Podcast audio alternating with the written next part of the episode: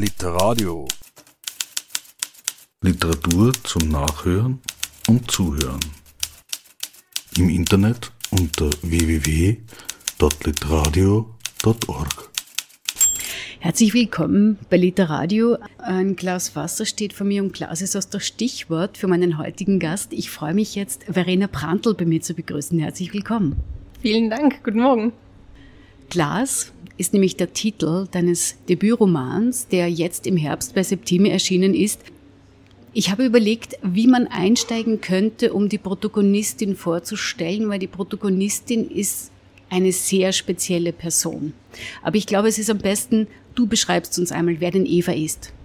Sehr gerne. Ähm, die Eva ist äh, eine Person, die relativ viele Probleme in ihrem Leben sieht sagen wir mal so, ähm, und diese sehr stark verarbeitet in ihrem Kopf und sehr viel nachdenkt und die vielleicht irgendwo auch unzufrieden mit sich selber ist und äh, zu anderen aufschaut und, und auch von anderer Menschenmeinung abhängig ist und die auf sich zurückprojiziert. Und äh, diese, diese Person ist natürlich dadurch irgendwie interessant, weil man so ein bisschen in die Psyche eintauchen kann von jemandem, der unsicher ist, der viel hinterfragt oder ähm, genauso so in die Richtung. Du hast ja schon gesagt, sie sieht die Probleme. Das Interessante ist ja, es gibt ein paar, sage ich mal, Hard Facts, die wir über Eva erfahren, nämlich, dass sie ungefähr so Anfang 20 ist, dass sie alleinstehend ist, dass sie in einem Haus wohnt, dass sie momentan auf Jobsuche ist. Das war es aber auch schon, ja, an harten Fakten. Und alle anderen Dinge, die wir so über Eva erfahren, erfahren wir eigentlich über sie selber. Und da ist es immer so, dass man nicht genau sicher sein kann, wie wahr ist das, was Eva da erzählt oder beschreibt. Genau, ja. Ähm, es ist so ein typisch ähm, unverlässlicher Erzähler oder Erzählerin, äh, wenn man so will es ist schon ein bisschen so wie im echten Leben, wo, wo man sich selber ja oft auch anders sieht, als, als andere Menschen einen wahrnehmen. Also Wahrnehmung spielt eine große Rolle per se. Meine eigene Wahrnehmung ähm, ist einfach anders von, von der von anderen und bei der Eva ist es eben genauso. Sie definiert sich eben teilweise über andere, äh, aber sieht es dann trotzdem nochmal anders. Also vielleicht schlimmer, vielleicht weniger schlimm und, und Erinnerungen spielen da eben auch eine große Rolle. Äh, wenn man sich erinnert und ob Erinnerungen wahr sind oder falsch sind, spielt eigentlich keine Rolle, weil für den Menschen, der sich an etwas erinnert, sind wahre und falsche Erinnerungen gleich real. Da gibt es sogar Studien dazu, dass es wirklich so ist. Und, ähm, und das ist dann, da, dann wird es spannend eigentlich, wenn man sagt, erinnere ich mich richtig oder erinnere ich mich falsch? Und was mache ich mit diesen Erinnerungen? Und, und wie wirken sich diese Erinnerungen oder dieses Passierte, dieses vielleicht Passierte, wie wirkt sich das auf meine Realität auf, aus und auf meine Zukunft? Zugleich erscheint es aber so, als wäre es gerade für Eva wichtig, diese Erinnerungen auf ihren Wahrheitsgehalt zu prüfen, weil sie ja ständig auf der Suche nach einer Art von Wahrheit ist. Genau, ja. Ähm, Wahrheit, ich habe mal schön gesagt, dieses Buch hat einen, einen Anspruch an Wahrheit. Äh, und Wahrheit ist auch wieder so ein Konzept eigentlich, das, das man sehr äh, auslegen kann. Denn was ist schon wahr? Was für mich wahr ist, kann für jemand anderen nicht wahr sein. Und ähm, und dieses Konzept von Wahrheit ist eben ganz spannend. Es können, es können eingebildete Dinge wahr sein für jemanden. Und ich glaube, da, da ist es wichtiger zu sagen, Ehrlichkeit. Denn man kann ehrlich sein und, und vielleicht nicht ganz die Wahrheit sagen, meiner Meinung. Also das, kann das ist ein Widerspruch in sich, aber ich, ich glaube, in diesem Roman könnte das, könnte das funktionieren. Du zeichnest überhaupt ein sehr intensives Psychogramm dieser Figur Eva.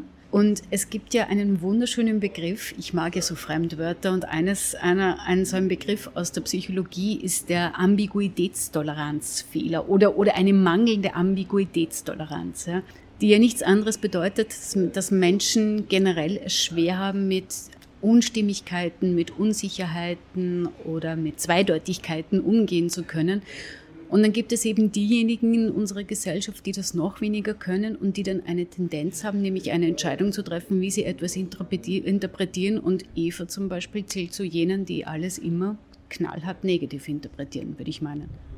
Genau, ich würde sagen, bei ihr ist das Glas immer halb leer und nicht halb voll. Und es ist wahr, dass, äh, dass diese, diese Interpretation von Dingen eben sehr von, also tagesabhängig sein kann bei Menschen, oder? Man steht auf, man fühlt sich nicht so gut und dann sieht man alles immer negativ. Das, was gestern noch vielleicht positiv war oder wo man nicht beachtet hat, auf einmal fällt einem das auf und dann, dann ist das negativ. Und das kann einem, vielleicht sogar wenn man bipolar ist, ist das ja ganz stark ausgeprägt, dann, dann kann es einem total den Tag versauen, wenn man dann nur mehr an dieses eine Ding denkt und das zu Tode denkt eigentlich.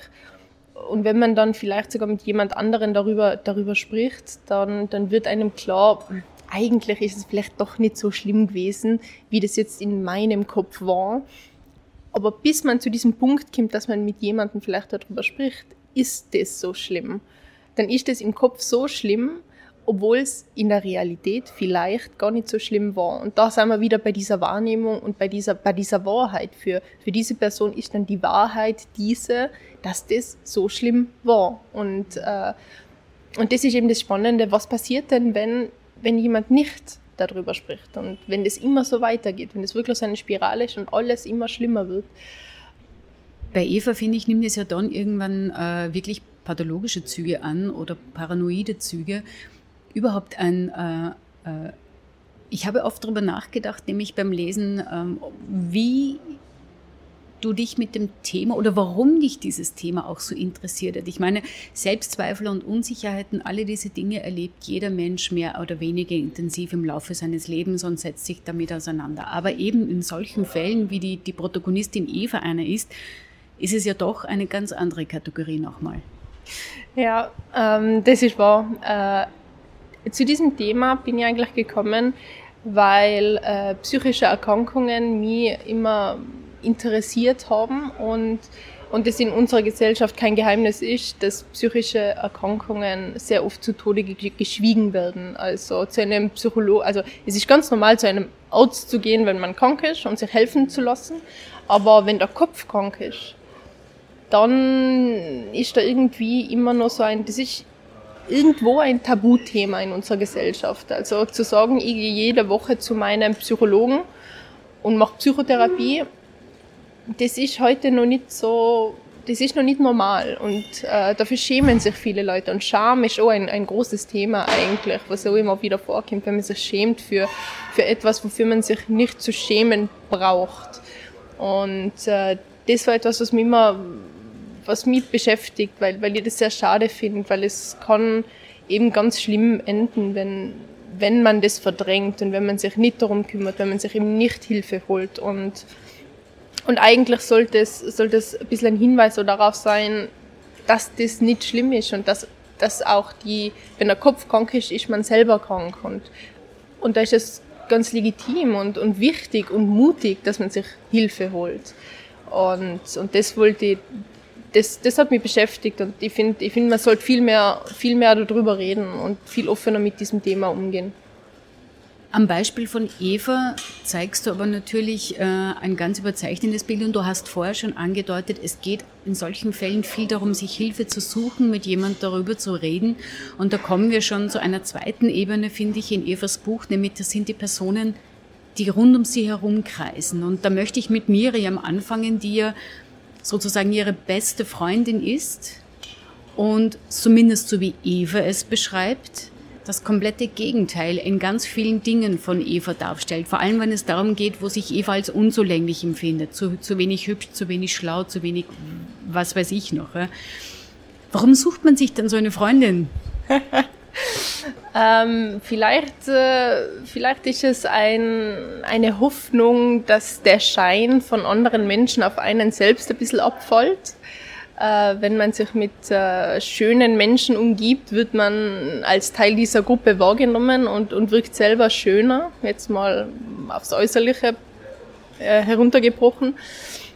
Und ich denke, wir haben alle in unserem Leben so Idole, die wir irgendwo bewundern und äh, wo wir schon auch ah, sich so denkt, ah, es wäre schon schön, wenn man da einfach so ein bisschen sein könnte und von diesen Personen lernen könnte. Und ähm, es ist ja kein Geheimnis, dass oder man sagt, dass, dass man ist selbst der Durchschnitt seiner fünf besten Freunde. Deswegen sollte man sich seine Freunde gut aussuchen. Und, äh, und ich denke, dass das, dass das eigentlich auch einige machen, dass man sich Freunde sucht, die vielleicht etwas verkörpern, was man selber gern hätte, wie man selber gern wäre, auch wenn diese Menschen einem nicht das zurückgeben, was man vielleicht braucht von einem Freund. Und man das ganz lang toleriert, weil man eben nur diese andere Seite daran erkennt. Und das ist natürlich auch eine Problematik, dass man sich von anderen Menschen irgendwo dann vielleicht ausnutzen lässt oder, oder viel mehr mit sich machen lässt, was, wo man vielleicht viel schneller sagen sollte, nein, stopp, da ist meine Grenze und das tut mir selber nicht gut. Also diese, einfach diese Reflexion, ich finde diesen Menschen zwar toll, aber mir selber tut er nicht gut. Deswegen brauche ich Abstand. Und ich glaube, das ist eine Entscheidung, da muss man, da muss man älter werden und da muss man Erfahrungen sammeln, um zu sagen, das tut mir nicht gut und, und ich beende das jetzt oder ich brauche mehr Distanz, weil sonst wäre ich zerquetscht in dieser Freundschaft. Vielleicht gibt es einige, die, die solche Freundschaften kennen, solche Freundschaften haben, wo man immer wieder, wo man denkt, oh, nach diesem Treffen, eigentlich ist mir danach nicht so gut gegangen. Und dann gibt es diese Menschen, wo du sagst, nach diesem Treffen, ich bin jetzt motiviert, die haben so viel Energie von dieser Person bekommen und es geht mir besser und, und die sollte man sich halten bei den anderen vielleicht ein bisschen mehr Distanz wahren. Eben, ich habe auch ein bisschen das Gefühl gehabt, zumindest am Beginn des Buches, dass Miriam auch so jemand sein könnte. Es gibt ja den umgekehrten Fall, dass sich Menschen oft Freunde und Freundinnen suchen, die genau unter ihnen stehen sozusagen in diesen Dingen, um sich darüber halt auch besser darstellen zu können. Ganz genau, ganz genau. Diese Menschen gibt es und äh, ich denke, Miriam hat da schon ihre Züge, wo man, wo man, glaube ich, beim Lesen merkt, äh, dass die Eva eine Freundin ist, die der Miriam ihren Wert äh, ein bisschen erhöht. Äh, und äh, natürlich, wenn jemand sich einen Freund sucht, der nicht ganz so hübsch ist oder nicht die gleiche Figur hat, die in der Gesellschaft halt gerade angesagt ist, dann wirkt man neben dieser Person natürlich besser unter Anführungszeichen. Und, und diese Menschen gibt es, die diese Freunde auch unter Anführungszeichen dann wieder äh, sammeln, um, um somit dann besser dazustehen. Und genau vor solchen Menschen sollte man vielleicht äh, sich ein bisschen in Acht nehmen. Ja, und dann taucht Aaron auf. Aaron scheint die Möglichkeit zu sein für Eva. Sie verliebt sich. Umgekehrt scheint das auch so, dass Aaron in sie verliebt ist. Es scheint wirklich so, es wäre eher die Möglichkeit, ihr ein bisschen aus ihrem Dilemma herauszuhelfen, aus ihrer so negativen Selbstwahrnehmung herauszuhelfen und zu erkennen, dass sie liebenswert ist, dass sie schön ist, dass sie begehrenswert ist und alles, was da dazugehört. Aber warum funktioniert es nicht? Warum funktioniert das nicht? Das ist eine sehr gute Frage. ähm, also Aaron ist wirklich dieser, dieser Punkt, wo, wo die Eva sich an, äh, beginnt zu verändern. Sie beginnt zu argumentieren. Also sie, sie beginnt nicht mehr alles für gegeben hinzunehmen. Sie redet manchmal bei der Miriam dann zurück und, ähm, und erkennt ihren Wert irgendwo. Aber vielleicht, das stelle ich jetzt einfach mal so in den Raum, das kann man natürlich interpretieren, wie man will, aber wenn der eigene Selbstwert, sie macht diesen Selbstwert, die Eva macht diesen Selbstwert wieder abhängig von Aaron und wie Aaron sie sieht. Sie sieht sich jetzt durch Aaron Aarons Augen eigentlich, ähm, aber sie, sie erkennt es nicht wirklich selbst. Das heißt, sie glaubt so lange daran, solange Aaron an sie glaubt oder an, an, an ihre Fähigkeiten. Und wenn das mal aufhört, dann ist sie nicht mal mehr an diesem Punkt, wo sie davor war, sondern sie fällt nochmal viel tiefer, weil sie hat was gehabt und das hat sie dann verloren. Und, und das ist nicht nachhaltig, äh, meiner Meinung nach, wenn, wenn man immer davon abhängig ist, dass man von jemand anderem gelobt wird. Das ist vielleicht, das ist natürlich schön und das ist schön in diesem Moment, aber wenn man das nicht selber schafft, zu sagen, ich kann das und ich bin genug und ich bin das wert, dann, dann ist das nur am, an der Oberfläche eigentlich schön und gut, aber tief in dir bist du immer nur diese unsichere Person und, und die Eva müsste einen Weg finden, das selber zu überkommen. Natürlich könnte Aaron dabei helfen und er hat sich irgendwo geholfen, aber sie hat es bis zum Schluss, glaube ich, nicht ganz selbst geglaubt, dass sie wirklich genug ist. Eben einerseits scheint sie wirklich so drinnen zu stecken, dass sie jeden Glück misstraut per se und immer dahinter dann den noch tieferen Fall vermutet.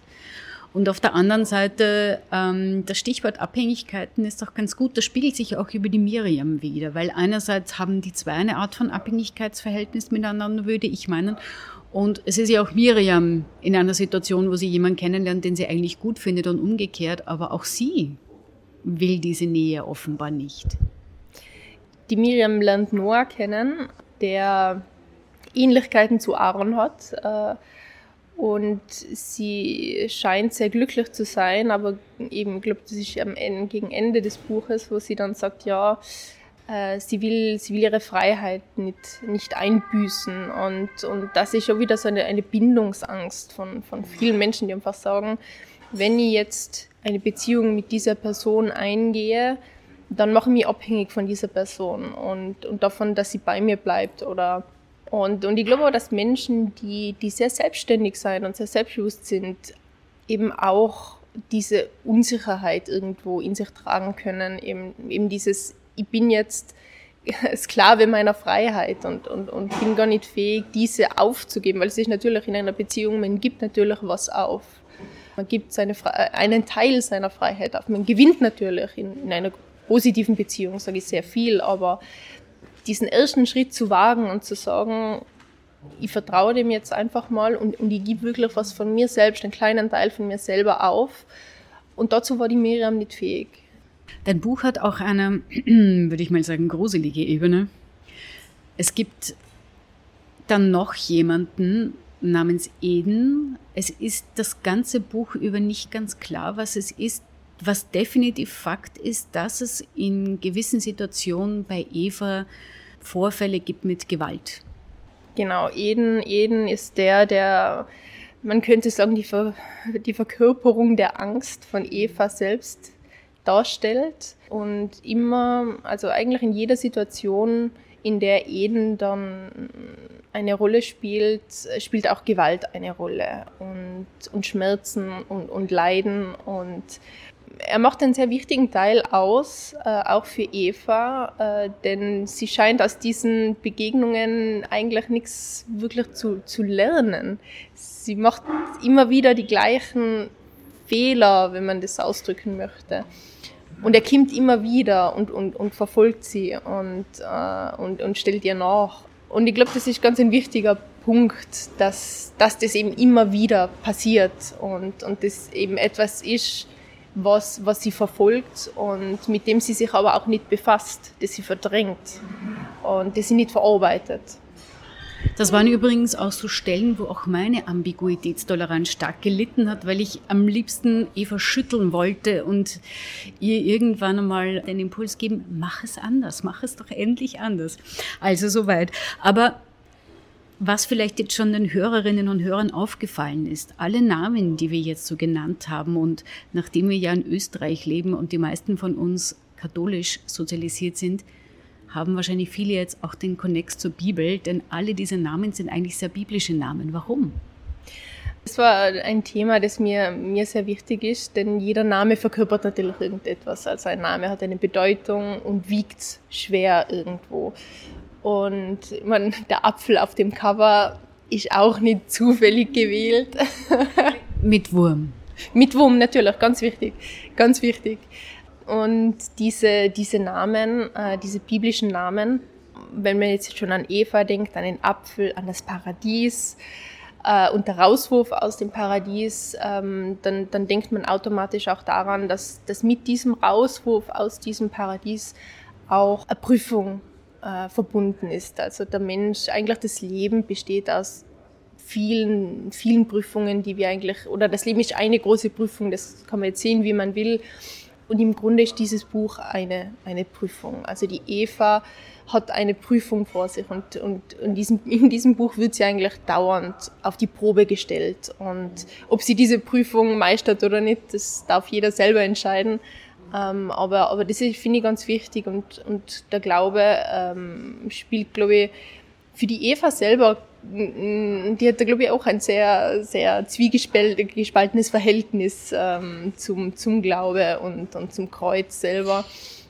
Das ist schon etwas, was, glaube ich, in der heutigen Gesellschaft auch angekommen ist, dieser Zwiespalt von Glaube und Religion und Gesellschaft und Gesellschaftskritik und also du meinst auch einen Zwiespalt im Sinne von, man ist auf der Suche nach so etwas wie Wahrheit und auf der Suche nach etwas, an dem man sich auch orientieren könnte, was früher vielleicht genau die Funktion der Religion war.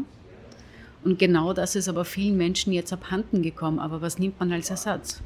Genau, was nimmt man als Ersatz? Und da muss ich immer an meinen Religionslehrer denken von der Schule.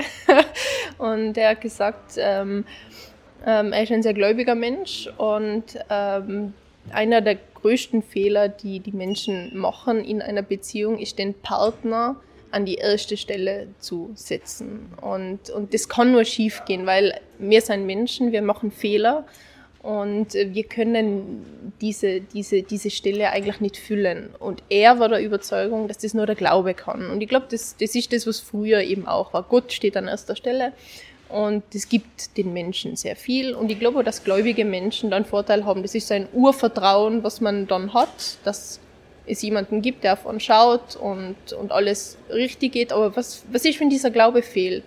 Und dann sind wir genau da. Da ist eine Leerstelle. Und womit füllen wir das? Füllen wir das mit Konsum oder mit Kapital oder, oder mit Social Media oder mit irgendwas, was vielleicht nicht nachhaltig ist. Und ich glaube, da muss jeder etwas finden, woran man glaubt. Also ich glaube, das ist ganz wichtig, dass man etwas hat, wovon man überzeugt ist im Leben, sei das jetzt Glaube oder irgendetwas anderes, was, was nachhaltig ist und was bleibt. Und ich glaube, die Eva hat eben genauso etwas nicht gehabt.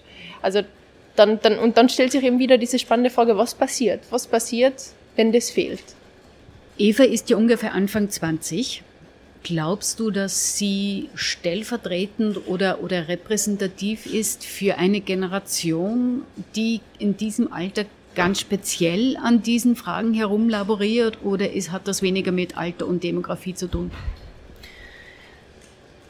Ich denke, dass das ist sicher in der jetzigen Generation, dass, diese Frage neu aufgerollt werden müsste äh, für die jetzige Generation. Aber ich glaube auch, dass, dass das heute in der Gesellschaft schon angekommen ist. Also ich möchte gar nicht so eine Generationen, äh, Generationenabgrenzung machen, weil ich glaube, dass es auch früher schon Menschen gegeben hat, die mit dem Glauben gehadert haben oder die, die also Stichwort nach dem Zweiten Weltkrieg, woran glaubt man denn dann? Also ich glaube schon, dass jede Generation ihre eigenen Fragen hat, ihre eigenen Probleme und ihre eigenen, ihre eigenen Unsicherheiten, äh, die sie versuchen mit irgendwas zu füllen. Früher hat man nur weniger über solche Dinge gesprochen. Äh, also die ganzen Menschen, die aus dem Zweiten Weltkrieg zurückgekommen sind, die Schreckliches erlebt haben, da hat es ja auch sowas wie Psychotherapie noch reduzierter gegeben wie heute und, äh, und die sind auch, haben auch irgendwie mit dem fertig werden müssen. Und ich glaube auch, dass da einfach viel totgeschwiegen wurde, unter anderem. Und deswegen denke ich, dass diese Fragen vielleicht andere sein und sich vielleicht ein bisschen verändern, aber dass so eine Grundfrage, was man mit so einer Lehrstelle anfängt, schon generationenübergreifend gesehen werden kann.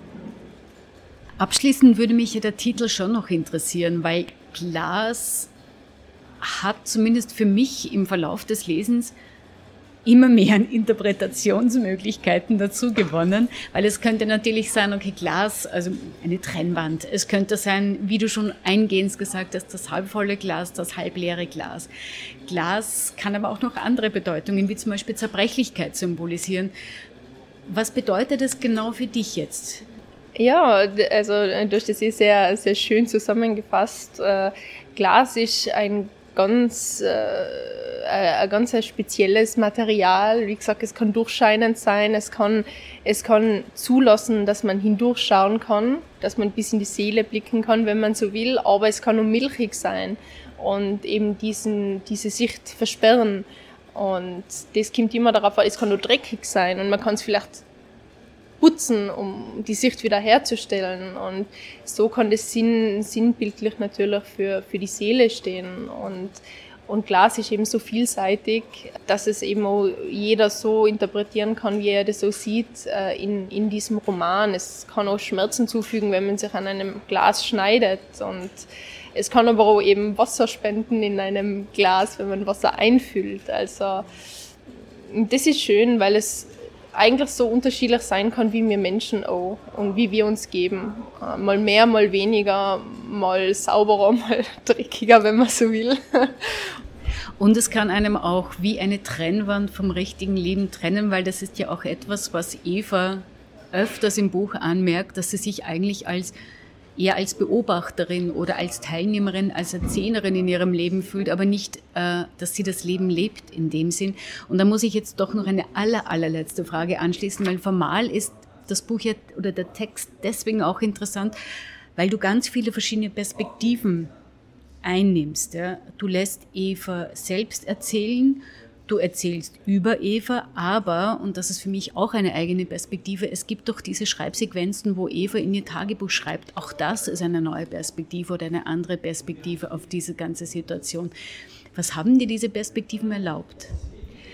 Ah, das, das war tatsächlich äh, total schön zum Schreiben, weil man, weil man da so viele Möglichkeiten hat. Äh, man, kann, man, kann, man hat dadurch die Gelegenheit, sich wirklich einzufühlen und mal zu überlegen, was wäre, also was denkt so eine Person? Und also wie denkt so eine Person, wie wird die von anderen gesehen? Und dann eben diese, diese Tagebucheinträge, die du gerade angeschnitten hast, die, die nochmal so ein bisschen, ich würde jetzt mal vielleicht sagen, philosophischere Ebene äh, haben und, und diese Themen vielleicht sogar zugänglicher machen. Und, und der Leser oder die Leserin, die eben die Tagebucheinträge eben auch liest, versteht die Eva vielleicht ein bisschen besser. Und das ist ja fast wie ein Gespräch, wenn, wenn sie das aufschreibt und ihre Ängste so klar darlegt. Äh, klar oder nicht klar, das hm, bleibt jedem selber überlassen, aber ähm, dann, dann ist das für den Leser klar, aber die Personen, die mit Eva interagieren, die kennen das ja nicht, die haben das ja nicht, also sie redet da ja nicht drüber, sie schreibt das nur auf. Und die sind dann vielleicht verwirrter und, und, und da zeigt sich wieder, wie wichtig es wäre, solche Sachen auszusprechen, um, um vielleicht irgendwo auch Resonanz in, in den Freunden und den Menschen um sich herum zu finden, ein bisschen mehr Verständnis. Weil die Miriam, würde jetzt mal behaupten, versteht die Eva oft nicht und ihre Reaktionen. Und die Reaktionen machen aber mehr Sinn, wenn man versteht, wie es ihr geht, oder wenn man vielleicht nicht, das nicht nachvollziehen kann, warum es ihr so geht, aber man weiß, dass es ihr so geht. Und das versteht man irgendwo. Und dann, dann versteht man irgend, irgendwo ihre Reaktionen. Die sind irgendwo nachvollziehbar. Aber für die Miriam, die ja keine Ahnung davon hat, bleiben die äh, komisch und, und, und, und einfach nicht der Situation gerecht. Und das ist, glaube ich, auch so ein Problem, was wir haben. Wenn wir uns nicht so verhalten, wie Menschen das erwarten, dann, dann wird man abgestempelt relativ schnell. Und, und das ist traurig, weil, weil oft ein Gespräch oder wenn man sich überlegt, ja, was hat die Person vielleicht erlebt, warum, warum, ähm, warum reagiert sie so, dann, dann kann man vielleicht ein bisschen mehr Toleranz der Person oder generell Menschen gegenüber bringen. Und, und ich glaube, das ist ganz wichtig, dass wir alle ein bisschen toleranter werden und, und vielleicht nicht immer so vorschnell urteilen über alle.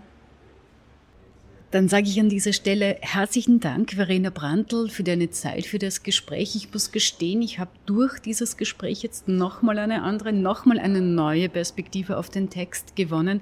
Glas, so der Titel des Romans, dein Debüt, das im Septime Verlag erschienen ist. Ich bin gespannt, was du ins nächste schreiben wird, was, welches Thema dich als nächstes so packen wird. Auf jeden Fall alles Gute und bis zum nächsten Mal. Vielen Dank. Literadio. Literatur zum Nachhören und Zuhören. Im Internet unter www.literadio.org.